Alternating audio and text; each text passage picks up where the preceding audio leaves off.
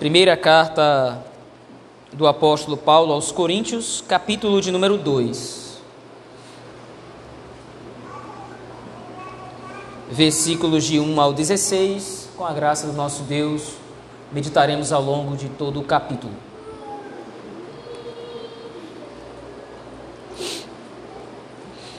Primeira carta do apóstolo Paulo aos Coríntios, capítulo de número 2.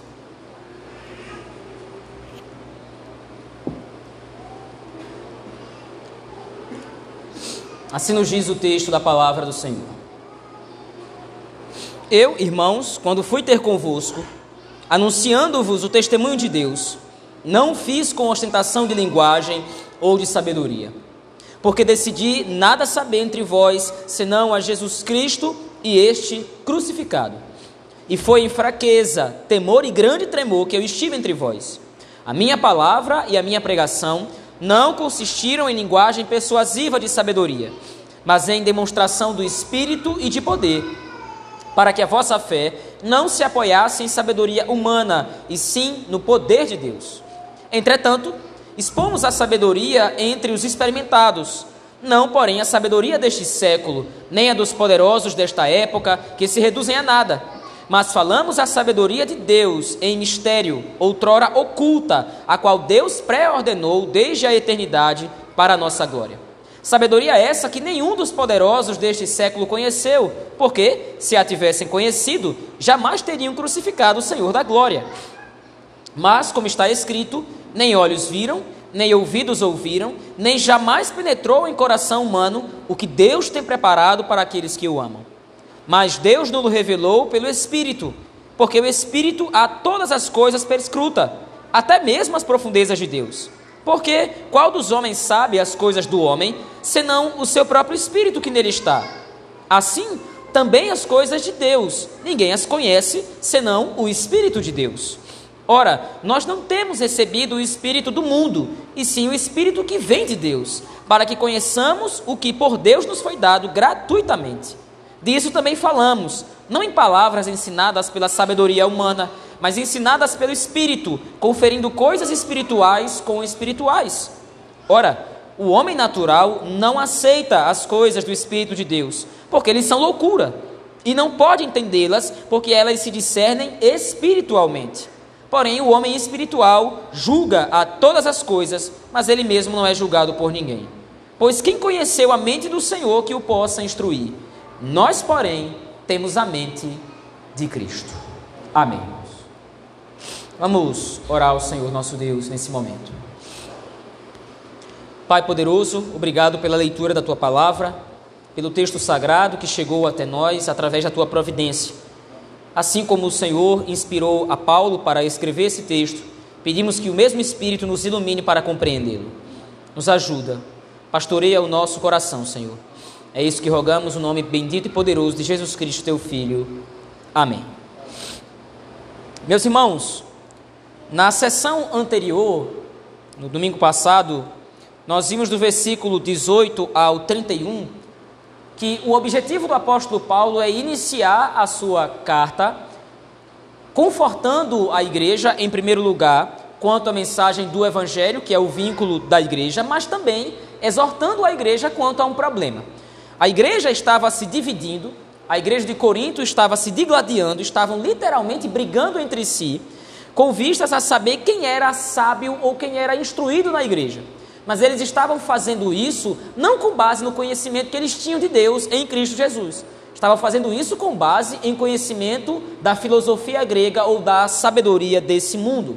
Então, do versículo 18 ao 31, a preocupação do apóstolo Paulo é demonstrar que a sabedoria dos homens é incapaz de produzir o conhecimento legítimo e verdadeiro de Deus que salva alguém.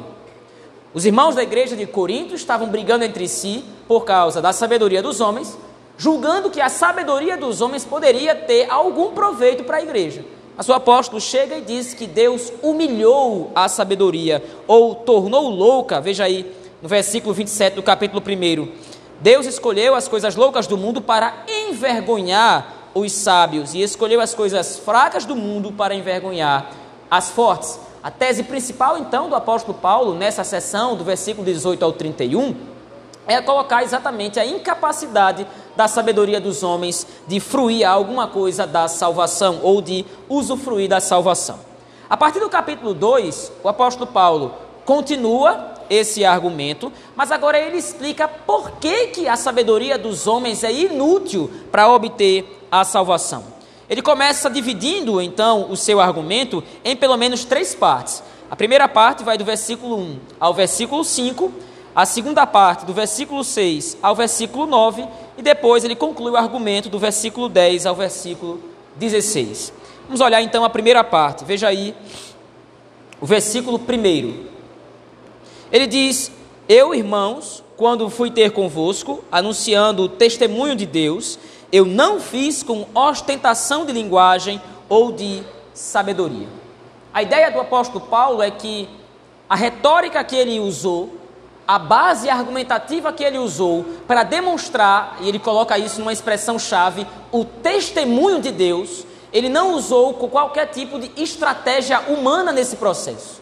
A igreja de Corinto, como disse, era uma igreja profundamente vaidosa e orgulhosa, porque entre os seus membros estavam homens que também eram muito entendidos ou muito compreendidos, apesar de não serem maioria na igreja. Mas haviam homens muito entendidos com relação à sabedoria dos homens, a filosofia grega e os seus pais.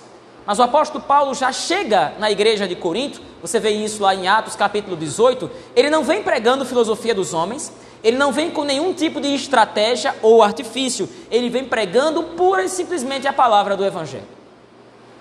No outro momento, ele vai dizer, no versículo número 4, que a palavra, a minha palavra e a minha pregação não consistiram em linguagem persuasiva. A ideia do apóstolo Paulo, a expressão que ele usa aqui, é ele não usou palavras agradáveis quando ele foi pregar o evangelho na igreja de Corinto. Quando Paulo foi direcionado pelo Espírito Santo a plantar uma igreja naquela cidade ou naquela comunidade, a palavra da pregação do apóstolo Paulo não foram palavras que agradaram, ou pelo menos ele não se preocupou em agradar os ouvidos dos cidadãos de Corinto. A preocupação primária do apóstolo Paulo foi demonstrar Cristo, como ele diz aí no versículo 2: Eu decidi nada saber entre vós, senão a Jesus Cristo e este crucificado. Então, ele coloca aqui naturalmente nada saber entre vós, não quer dizer que ele simplesmente não está partindo de nenhum ponto de conhecimento. Nós sabemos que o apóstolo Paulo usa a escritura do Antigo Testamento para revelar Cristo. Mas o ponto em questão é que ele não está usando nenhum tipo de linguagem agradável aos ouvidos. Ele não chega primeiro querendo agradar. E esse é o fundamento básico da pregação do Evangelho, e por isso que o apóstolo Paulo coloca isso logo na construção, logo no início da construção do seu argumento aqui no capítulo 2. Em primeiro lugar, o apóstolo Paulo precisa estabelecer uma coisa: o Evangelho não consiste em palavras que agradam aos ouvidos dos homens. O apóstolo Paulo corta as esperanças do membro, dos membros da igreja de Corinto. Eu não fui até vocês querendo agradá-los. O apóstolo Paulo pode falar isso aqui, alguns comentaristas aludem a isso. O apóstolo Paulo pode estar aqui falando e se referindo a um grupo específico, como nós vimos no capítulo 1 e vamos ver no capítulo 3, um grupo específico que ficava dizendo que o apóstolo Paulo era seu representante. O nosso representante de uma boa teologia, o nosso representante de uma boa oratória é o apóstolo Paulo, com seu grande conhecimento. O apóstolo Paulo fala aqui para a igreja toda e também mais especificamente para esse grupo. Eu não fui até vocês querendo agradá-los. Eu fui até vocês com Cristo e Cristo somente. E este é um ponto importante para a dinâmica do que acontece dentro da igreja. Muitas vezes, já temos dito isso aqui, o apóstolo Paulo já tem iniciado esse procedimento argumentativo de que a igreja não pode ser um lugar para onde nós recorremos a fim de ouvir o que nós queremos. Palavras agradáveis, palavras lisonjeiras, como nós vemos à luz de todo o Novo Testamento, especificamente, por exemplo, na segunda carta do apóstolo Pedro e na carta de Judas, como nós tivemos exposto há um tempo atrás, quem agrada com palavras, ou a figura que agrada com suas palavras, com palavras sutis, com palavras persuasivas, geralmente no Novo Testamento essa figura é vista como o falso mestre. o falso profeta que surge, inclusive, no meio da própria igreja, muitas vezes. Como há milhões hoje aí fora, no Brasil e no mundo, pregando um evangelho que é palatável, que é agradável aos ouvidos, um evangelho onde as pessoas vão para o recinto e se sentem bem, se sentem confortável, porque as suas expectativas são atendidas pela palavra da pregação. Não são confrontadas com seus pecados, não são confrontadas com seus erros, não é demonstrado Cristo, não é, não é demonstrado o evangelho da salvação que humilha a sabedoria do homem. O evangelho popular que é pregado hoje em dia é o evangelho onde as pessoas recorrem à igreja para ouvir o que querem. Mas lembre-se, nós não podemos perder de vista que o objetivo do apóstolo Paulo, na carta aos Coríntios, não é falar da sua pregação, o quanto a sua pregação foi fiel à Escritura. A intenção primária do apóstolo Paulo é objetivar a edificação da unidade e da comunhão na igreja. Que tipo de correlação então pode haver entre o apóstolo Paulo agora estar defendendo a palavra da sua pregação, baseada unicamente nas Escrituras, com a unidade da igreja? Mais uma vez, o apóstolo Paulo está reforçando aquilo que foi dito nos versículos de 10 a 17. O que embasa a comunhão verdadeira da igreja é Cristo e o Evangelho. E, agora ele complementa isso, a única coisa que deve nos interessar na palavra da pregação é o ensino fiel das Escrituras. Só que temos um problema. O ensino fiel da Escritura não existe para lhe agradar. A pregação fiel da palavra de Deus não foi criada, não foi entregue à igreja como recurso de edificação, a fim de que fôssemos satisfeitos com suas palavras. Procurar na pregação alguma coisa que lhe agrade além do evangelho é inútil. Procurar na pregação, procurar na palavra do Senhor alguma coisa que satisfaça o seu coração é algo inútil. Ela não foi feita para isso. Se uma igreja busca ser unificada se uma igreja busca desfrutar de verdadeira comunhão, ela precisa entender que o que precisa buscar é o Evangelho. E aqui nós precisamos refletir um pouco. Mais uma vez eu chamo a atenção para o compromisso que devemos ter ao nos dirigirmos à igreja. Naturalmente, o que move o nosso coração no dia do Senhor, aí ao culto público, é de fato adorar o nosso Criador, louvar o seu nome, demonstrar o quanto ele é grandioso, o quanto ele poderosamente nos salvou e nos remiu, nos arrebanhando como um povo. Naturalmente, esse é o nosso maior desejo. Mas o ponto alto do culto público não são as orações ou os cânticos. O ponto alto do culto público é o momento em que nós ouvimos o Senhor falar. E o ponto em questão é: o que é que eu quero ouvir? Eu desejo que o Senhor me exorte, eu desejo que o Senhor me console, eu desejo que o Senhor me repreenda, ou eu quero que o Senhor me agrade? Naturalmente, se escolhermos a segunda opção, o último lugar que nós devemos estar é numa igreja, ou pelo menos uma igreja fiel. O apóstolo Paulo diz categoricamente: Eu não fui até vocês com linguagem persuasiva, eu fui até vocês, ele diz no versículo 3, em fraqueza, temor e grande tremor. Naturalmente, o que o apóstolo Paulo quer dizer é que eu não fui até vocês buscando parecer grande, buscando parecer muito eloquente, buscando, buscando parecer muito versado com as palavras. Eu fui até vocês simplesmente para levar a Cristo, para levar a salvação. No versículo 6, então, ele adentra a segunda parte da sua argumentação. Final do versículo 5 ele diz: Olha, eu fiz isso, eu fui até vocês, levando apenas a Cristo, para que a vossa fé não se apoiasse na sabedoria dos homens, como os coríntios estavam fazendo, mas no poder de Deus. E agora ele explica um pouco mais sobre esse tópico: o que é o poder de Deus na pregação. Entretanto, nós expomos sabedoria entre os experimentados, não, porém, a sabedoria deste século nem a dos poderosos desta época, que se reduzem a nada. E aí no versículo 7, então, o apóstolo Paulo, apóstolo Paulo introduz um tema importantíssimo nesse argumento.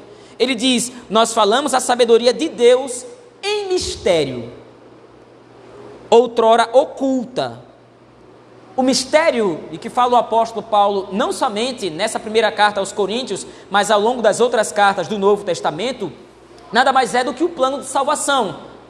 O mistério que o apóstolo Paulo fala é o modo através do qual Deus escolheu operar a redenção do seu povo para trazer glória a si mesmo. O que o apóstolo Paulo coloca, entretanto, é que o conhecimento desse plano, o conhecimento do processo da salvação, não é algo lógico, não é algo auto-evidente que todo mundo pode ter acesso. Na verdade, Deus, na eternidade, como ele coloca, na continuação do versículo 7, nós falamos da sabedoria de Deus em mistério, outrora oculta, a qual Deus pré-ordenou desde a eternidade para a nossa glória. Desde a eternidade, o Senhor determinou esconder os seus planos do homem natural. Lembre, os coríntios estavam achando que através da sua sabedoria ou do seu grande conhecimento poderiam edificar uma igreja. Mas esse conhecimento e essa grande sabedoria que os coríntios julgavam ter só estava servindo para fragmentar e esfacelar a igreja. Mas o apóstolo Paulo está dizendo: olha, vocês estão se estribando, vocês estão confiando na sabedoria do mundo ou na sabedoria desse século, mas Deus escondeu a sua sabedoria ou a sua obra de salvação dos poderosos dessa época. O homem natural não consegue ter acesso a Deus através da sua sabedoria. Não faltam hoje comunidades pseudo-cristãs, cada um com a sua caricatura do Evangelho, nós dissemos no domingo passado. Não faltam hoje comunidades que inventem um evangelho novo para si, um novo formato de igreja. Mas o que o apóstolo Paulo coloca agora é que esses estratagemas humanos são inúteis.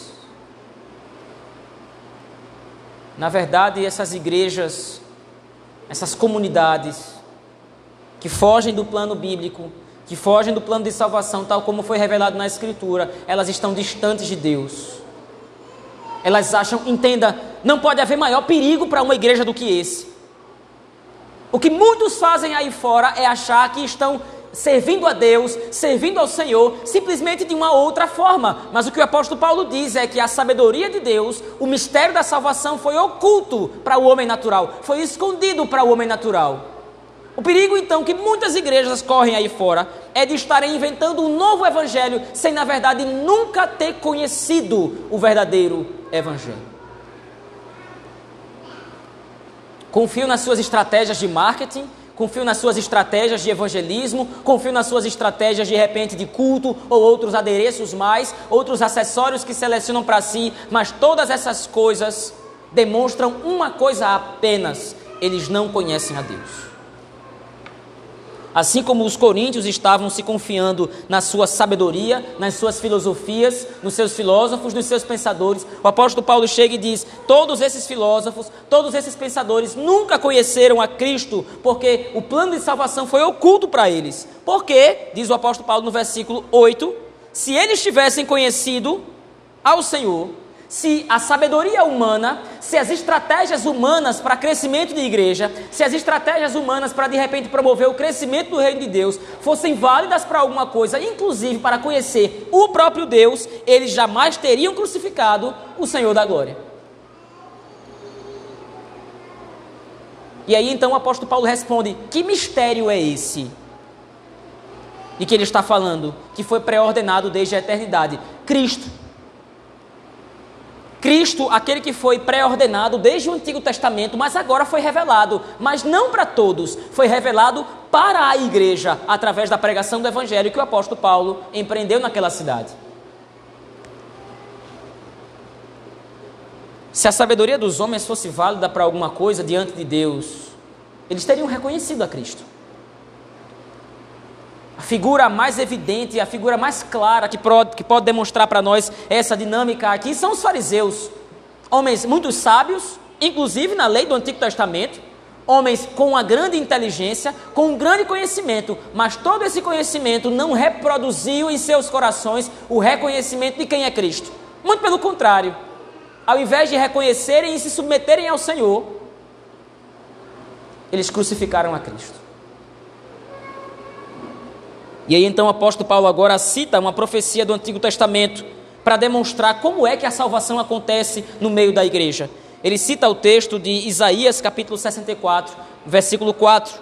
Nem olhos viram, ele faz uma adaptação, na verdade. Nem olhos viram, nem ouvidos ouviram, nem jamais penetrou em coração humano o que Deus tem preparado para aqueles que o amam. A profecia que Isaías usa refere-se ao momento em que o Senhor haveria de descer e disciplinar o seu povo. Isaías agora está pregando contra o povo de Israel, dizendo que Deus agora vai executá-los. Mas o povo de Israel não vai perceber Deus fazendo isso até Deus descer de fato para discipliná-los. Até Deus executar o cativeiro babilônico, o povo de Israel não ia se perceber que ele estava de fato operando o seu plano salvador. Apesar de Deus estar agora disciplinando o seu povo, apesar de Deus agora estar disciplinando Judá, o que termina a profecia é que Deus vai restaurar Israel a sua condição de povo de Deus. E aí o apóstolo Paulo então usa o mesmo princípio. Olha, assim como Judá não percebeu que Deus estava agindo na história, inclusive para sua própria salvação, até que o Senhor se revelou para Judá, da mesma forma o homem natural, pela sua filosofia, não tem acesso a Deus. Apenas quando o Senhor se revela para ele. Apenas quando o Senhor se mostra para nós é que nós temos acesso a Deus. Mas esse processo de revelação acontece exclusivamente por causa do ensino do Evangelho e o Evangelho somente. Como ele coloca aí no versículo 10: Mas Deus não o revelou pelo Espírito.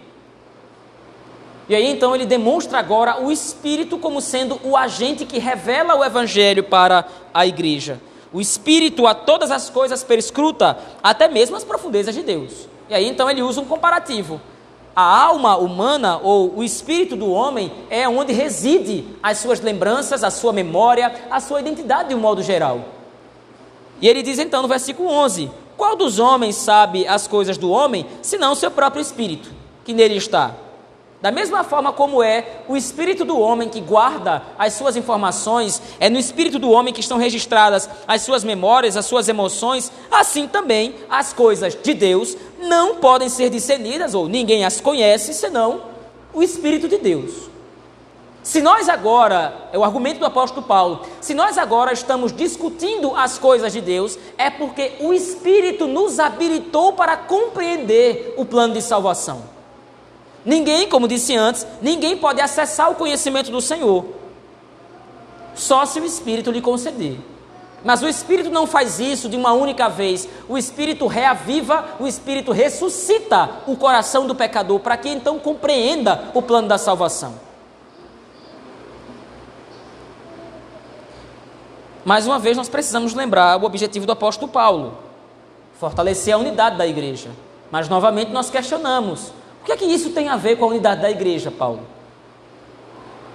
O que é que o conhecimento revelado de Cristo pelo Espírito Santo tem a ver com a comunhão da igreja que o apóstolo Paulo tanto está defendendo na carta aos Coríntios? Mais uma vez, o apóstolo Paulo está humilhando os membros da igreja de Coríntios, nivelando todos eles a uma mesma condição. Vocês acham que de repente vocês são melhores uns dos que os outros, porque vocês se acham muito sábios e muito entendidos? Esse conhecimento que vocês acham que, você tem, que vocês têm entre vocês não serve de absolutamente nada tudo que unifica vocês como um corpo, como uma igreja, é a mesma operação do Espírito em revelar ao pecador a obra do Evangelho.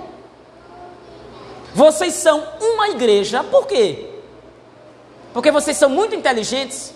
Porque vocês são muito sábios? Não.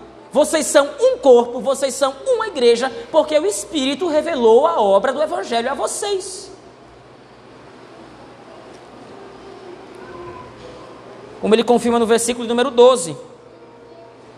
Nós não temos recebido o Espírito do mundo, e sim o Espírito que vem de Deus, para que conheçamos o que por Deus nos foi dado gratuitamente. E disso também falamos, não em palavras ensinadas pela sabedoria humana, mas ensinadas pelo Espírito, conferindo coisas espirituais com espirituais. O apóstolo Paulo agora chama atenção para o processo de exame do evangelho. O evangelho foi dado à igreja, mas como é que a igreja sabe que o que está sendo pregado é o evangelho? O apóstolo Paulo foi até a cidade de Corinto e falou palavras graciosas da parte de Deus. Mas como é que a igreja sabe que aquelas palavras são de Deus? É o Espírito quem testifica no coração da igreja que as palavras que ouve procedem da Escritura. Ao invés de vocês ouvirem o argumento do apóstolo, ao invés de vocês ouvirem os filósofos desse mundo, ao invés de vocês ouvirem os filósofos dessa época, vocês aceitam o Evangelho. Apesar dessa bagunça que vocês estão fazendo no meio da igreja, essa desordem que vocês estão fazendo no meio da igreja, querendo se atacar uns aos outros, querendo brigar uns com os outros por causa de filosofia humana, vocês ouvem o Evangelho e vocês examinam o Evangelho. E vocês entendem que o que está sendo passado para vocês é o Evangelho. Mas por que é que vocês podem fazer esse processo de exame porque vocês agora foram feitos espirituais e não carnais. Como ele diz na continuação: o homem natural não aceita as coisas do Espírito de Deus, porque eles são loucura e não pode entendê-las, porque elas se discernem espiritualmente. O apóstolo Paulo vai aprofundar essa discussão ali no capítulo 3, mas ele já introduz parte do seu argumento aqui. Vocês devem escorar a sabedoria de vocês em Deus, porque vocês são espirituais. Vocês devem examinar o Evangelho, vocês devem examinar a Escritura, porque agora vocês têm conhecimento da verdade, não a filosofia do mundo, mas o conhecimento que vem do Espírito. Ser carnal, por outro lado, é colocar o Evangelho de lado e discutir coisas banais. Ser carnal, como o apóstolo Paulo vai colocar no capítulo 3, é dar ouvidos a discussões vãs que não procedem do espírito, não são vindas de homens espirituais. Vocês estão agindo como meninos, é o que ele vai dizer no capítulo 3, como veremos posteriormente. Porém, versículo 15 do capítulo 2: o homem espiritual julga todas as coisas, mas ele mesmo não é julgado por ninguém. E ele conclui: Pois quem conheceu a mente do Senhor que o possa instruir? Nós, porém, nós não temos a mente do homem. Nós não temos a mentalidade carnal. Nós não temos uma mentalidade anticristã. Uma mentalidade competitiva entre nós mesmos para saber quem é mais sábio, quem é mais instruído, para saber quem é melhor. E aqui veja, as categorias que o apóstolo Paulo coloca é sabedoria. Mas quaisquer outras discussões dentro da igreja, quaisquer outros motivos que de repente fragmentem a igreja, também entram nessa categoria aqui. Nós não temos a mente dos homens, nós temos a mentalidade de Cristo. Nós temos acesso à obra da salvação. Nós conhecemos o nosso Senhor. E porque nós conhecemos o nosso Senhor, nós somos um. Se eu tenho o conhecimento da verdade no Espírito, o meu irmão também tem, não há absolutamente nada que faça qualquer distinção entre nós, aos olhos de Deus.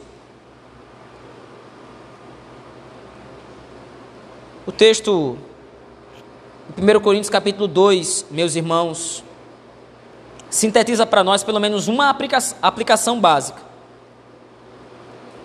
O evangelho que não pode ser reproduzido pelos homens, não pode ser recebido pelo homem natural, foi revelado à igreja. E é o evangelho que estimula, é o evangelho que cria na igreja uma mentalidade de união e comunhão. Lembre-se, nos versículos 18 a 31, o apóstolo Paulo disse: a sabedoria humana é inútil Agora o apóstolo Paulo está explicando por que, que a sabedoria dos homens ela é inútil, porque ela não conhece a Deus. Mas nos foi dada a mente de Cristo. Nos foi dado o conhecimento verdadeiro de nosso Senhor. E esse conhecimento verdadeiro, esse conhecimento legítimo nos une, porque nos nivela a todos por igual. Não há quem conheça mais ou quem conheça menos do Espírito. Veja no versículo número 6, o apóstolo Paulo disse: Eu expus a sabedoria entre experimentados. palavra experimentados aí, talvez de repente em português ela não exprima bem a ideia do que o texto quer dizer. O que o apóstolo Paulo quer dizer é: eu expus a sabedoria de Deus a pessoas que foram completamente cheias do conhecimento do Espírito Santo. Eu expus o evangelho àqueles que foram completamente fartos com a mentalidade de Cristo. Mais uma vez, não há quem saiba mais ou saiba menos. E por causa disso, não há aquele que possa se orgulhar por saber mais ou por saber menos. A mentalidade cristã que foi nos dada, meus irmãos, deve servir para a edificação do corpo de Deus em Cristo Jesus. A sabedoria dos homens, a inteligência dos homens é inútil, é vã para produzir a glória de Deus no Evangelho. Porém, o sentimento que nos unifica no Espírito, esse sentimento, o amor que nós temos uns pelos outros, baseados na obra da redenção em Cristo, esse sentimento provoca em nós união e comunhão verdadeira. Eu quero concluir aqui, meus irmãos, primeira carta do apóstolo Paulo, capítulo 2, versículos de 1 a 16, é um complemento da sessão anterior. Aqui, o apóstolo Paulo afirma para nós, para a igreja do Senhor, a glória de Deus acima da sabedoria dos homens, declarando que a igreja do Senhor está unida e vinculada num único conhecimento. Não filosofias, não estratégias humanas, não formas humanas de de repente promover crescimento de igreja a igreja está unida e edificada sobre uma sabedoria, o conhecimento que nos foi revelado, que estava oculto desde a eternidade, Jesus Cristo, nosso Rei e Senhor. Esse é o único conhecimento capaz de nos tornar uma igreja. Esse é o único conhecimento capaz de nos edificar em Deus. Vamos orar, meus irmãos, nesse momento.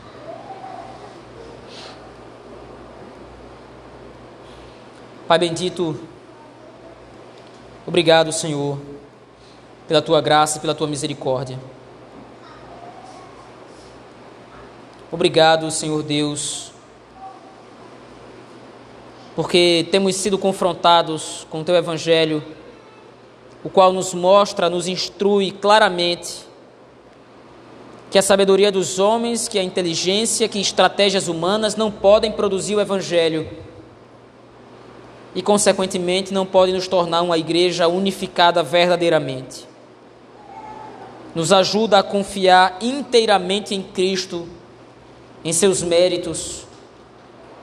Nos ajuda a confiar no poder do Espírito que nos revelou o mistério oculto desde a eternidade.